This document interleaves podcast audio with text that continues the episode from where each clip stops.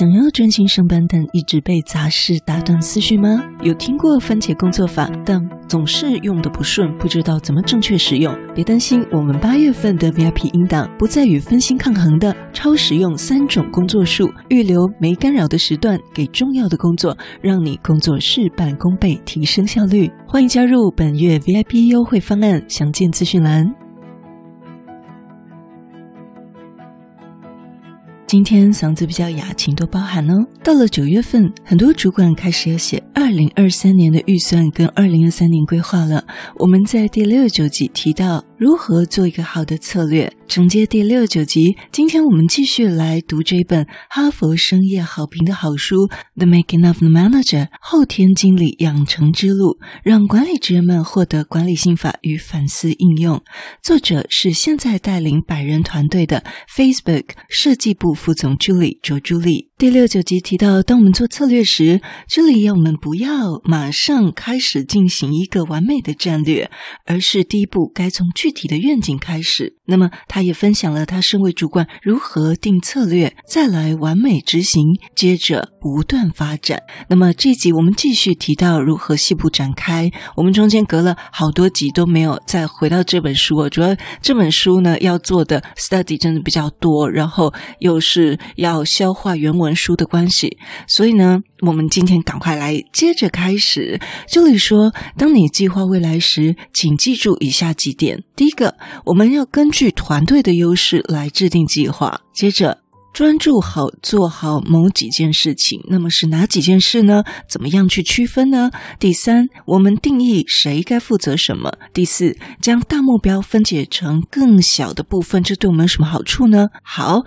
那么我们先来看第一点。这里说，正如你的管理风格反映了你是谁，你擅长什么，所以呢，在我们为团队制定计划的时候，也应该考虑到我们团队独特的能力。例如，这里的团队是产品设计师团队，他们呢是设计手机版跟桌机版的互动设计。那么，这也是这里部门的主要工作与功能。但在某些情况下，某一些专案需要精美的行销影片，或者是大量的插图。那么这里通常会转向另外一个设计团队去请他们来做这些工作。那有的时候呢，工程师部门的工程师同事就会感到很困惑，想说：“诶，那你们不是设计师吗？设计师会画画跟做动画，对吧？”那么这里就解释说，虽然我们团队中很多人都，但这并不意味着我们应该要这样做，因为这些画画跟做动画做。影片，这不是我们的核心竞争力。最终，我们可能会花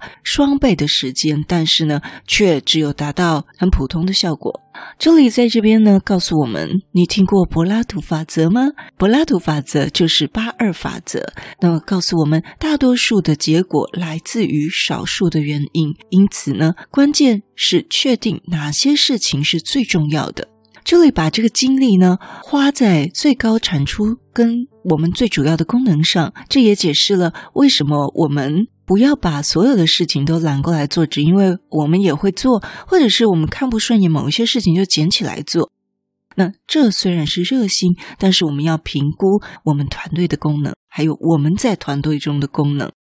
那么我们在六九集提到，这里说你不会派军队的野战部队去执行间谍任务一样。这里认为我们不应该去创建一些与我们团队不匹配的计划，以至于我们的团队不能发挥原本的最佳优势。那这个概念呢，非常的美国，不管在任何财务上或者是精力上的投资，都一定要用在投入大于产出这种，去强调效率。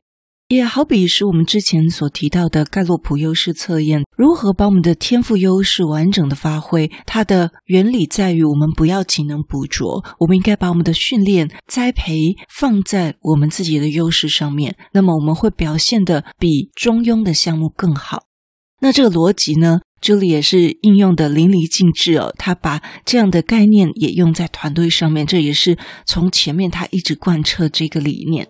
这里认为我们不应该创建与我们团队不匹配的工作，以至于不能发挥团队的最佳优势。接着，他提到了 OKR 的概念。OKR 呢，就是你要去达到目标嘛。那里面呢，就有一个概念，从 A 点到 B 点，通常有十几种方式，你知道吗？这里说，也许你想走陆地陆路，还是你想走海路，还想还是你想走空路呢？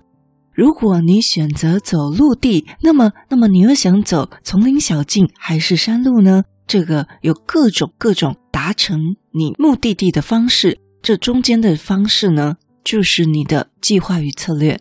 要怎么样走，没有一个普遍正确的答案。而对你的团队最明智的计划，就是你先承认团队中相对的优势跟相对的弱势，再来去制定这些计划。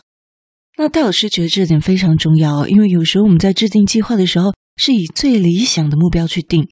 一方面呢，我们可能会想要补齐所欠缺的人才，但二方面也需要衡量我们目前团队的优劣势，而不是自己理想中的计划。我们要让部门有好的表现，那跟我们原本计划的目标息息相关。制定能够发展我们目前团队优势的计划，能够帮助我们团队更容易达标，并且还能做得卓越。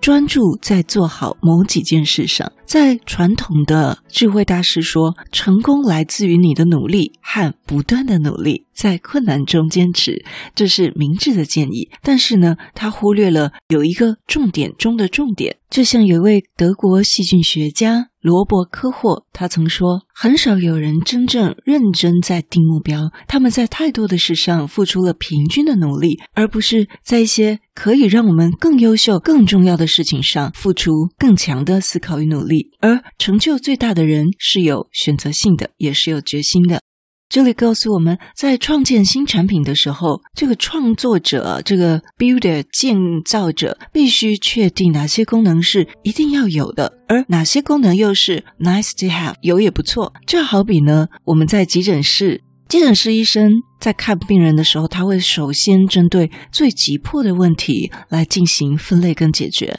所以呢，这种种告诉我们，priority 是一个关键，而且也是一个基本的管理技能。练习优先顺序的最佳方法就是，我们先确定所有事情的重要性，确认我们先处理好最重要的事情。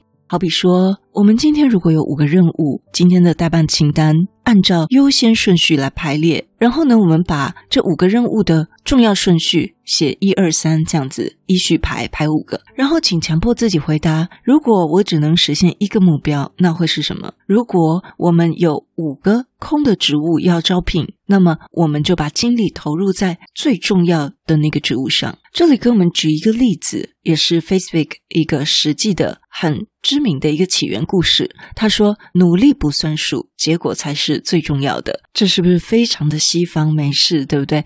就是结果论。这里说，当他在二零零五年，Facebook 推出了一种让人可以上传他们照片，我们都知道，对不对？可是，在那个时候，二零零五年的时候，Flickr 是黄金标准。Flickr 它可以做到全屏啊，然后各方面很漂亮的功能，让照片看起来很棒。相比之下呢，Facebook 一开始的产品看起来非常的简单，因为呢，就是没有全屏，没有华丽的相框，但是呢，这是一个小而新颖的功能——照片标记。这个照片标记功能是非常强大的，以至于在短短几年来，Facebook 成为美国最受欢迎的照片分享服务。为什么呢？因为事实证明，个人最有价值的部分，其实呢是照片里的人。大多数的家庭中，你所看到的墙壁或壁炉架放的那些照片，并不是美丽风景的照片，或者是艺术照。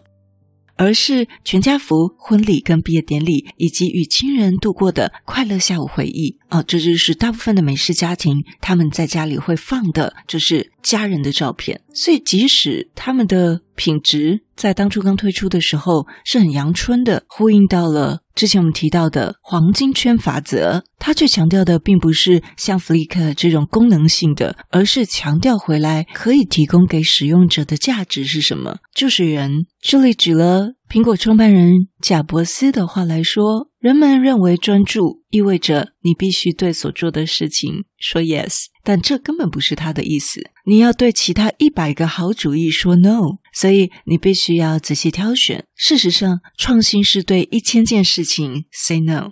这点也值得我们好好思考一下，如何把我们的产值放在最有效果的产出上。